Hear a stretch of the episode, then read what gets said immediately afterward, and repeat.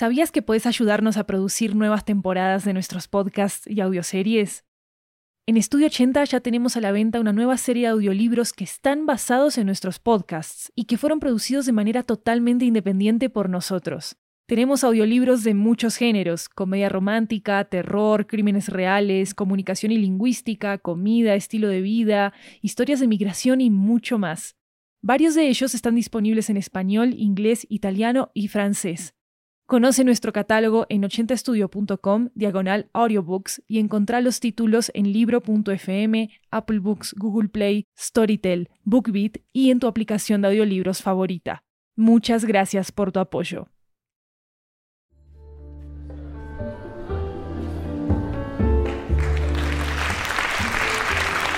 Hola, hola, hola, esto es 80 Cuentos, una antología de cuentos latinoamericanos en audio que recorre toda la región. Yo soy Maru Lombardo, la anfitriona de este programa, y la historia de hoy nos llega desde Connecticut, Estados Unidos. Es un relato sobre una pareja que se enfrenta a sus problemas y a sus silencios. Así que acá va El fuego que construimos, escrito por Paul Noguerol.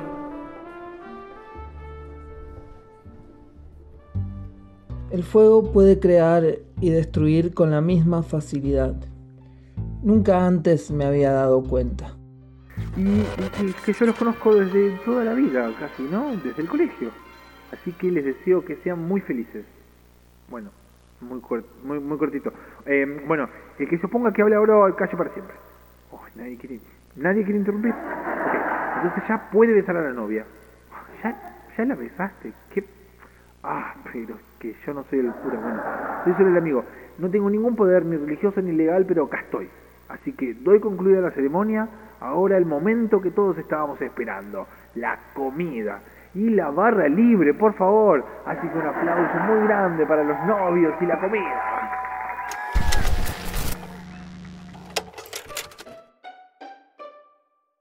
Fueron cinco años de casados.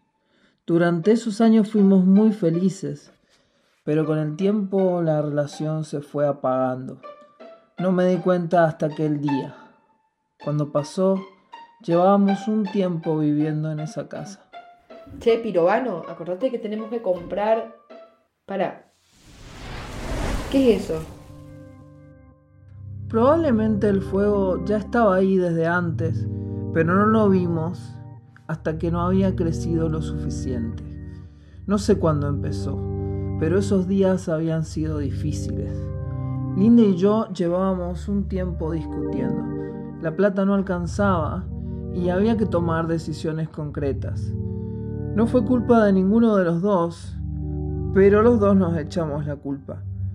Llegó un punto en el que parecía que vivíamos en mundos distintos. Ese día no pudimos apagarlo.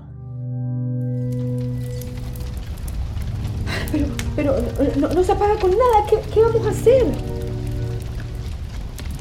No hicimos nada ni con arena, ni con agua. Nada funcionaba. El pueblo está conmocionado por el misterioso caso de un incendio en el departamento de Godoy Cruz, en la provincia de Mendoza. El cuerpo de bomberos acudió hoy, a primera hora de la mañana, y pese a los intentos, no pudieron apagar el fuego. Un episodio verdaderamente fascinante. Seguimos con más noticias. Es que miles de personas de todo el país se congregan alrededor de la casa para visitarla, ejecutar rituales satánicos o simplemente contemplar el misterio. ¿Es ese fuego una manifestación del poder del mismísimo demonio? Sí, Roberto quisiera sacarse fotos a esa casa, la del fuego que no se apaga. Yo le dije que ya estaba pasando de moda, pero él quiso igual. ¿Alguien se acuerda de la Casa del Fuego sin fin? Fue un One Hit Wonder, hablaron de eso durante dos semanas en todos los medios y ahora nada.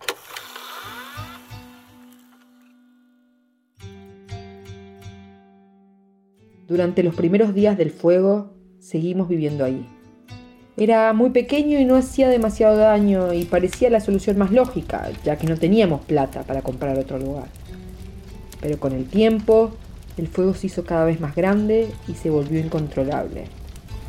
Como nuestra casa tuvo sus cinco minutos de fama y entre entrevistas y otras participaciones en los medios pudimos juntar el suficiente dinero, finalmente nos cambiamos de casa. Cuando esa mañana la dejamos ir y la vimos con el fuego abrazando su interior, sentimos que nunca nos iba a perdonar lo que le estábamos haciendo. Nos fuimos a vivir a otra casa, en las afueras de la ciudad, pero las cosas seguían mal. Las peleas continuaron y aunque nos queríamos, la convivencia resultó insoportable. Con la casa se había ido lo único que nos mantenía juntos. Comenzamos a extrañarla. Por eso, después de tanto tiempo, volví a entrar a la casa. Puse cualquier excusa. Necesitaba unos libros que no había llevado o que había olvidado llevar a propósito, no lo sé. Me había autoconvencido de que tenía que volver a la casa. Me dije que me había dejado plata dentro, pero... La idea no tenía sentido. Todo se había quemado. Ya no había razón para volver. Era una locura. Era una locura. Primero fue la necesidad de ver las llamas. Después, las ganas de tocarlas.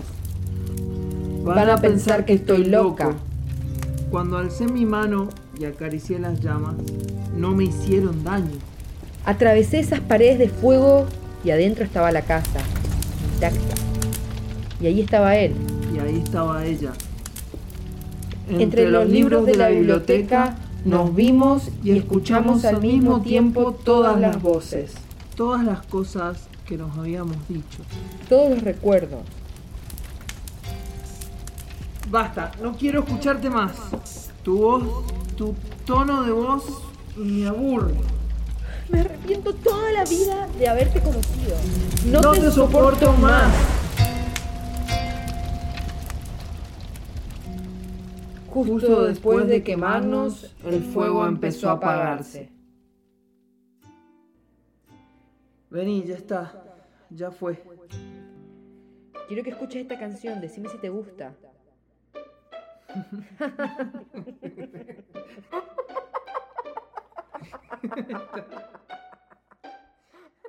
La noticia volvió a los medios durante un tiempo, pero volvió a olvidarse pronto.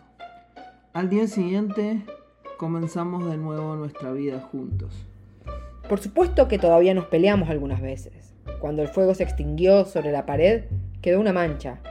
Cada vez que la vemos, pensamos en la casa y seguimos adelante. Ese es el fuego que hemos construido.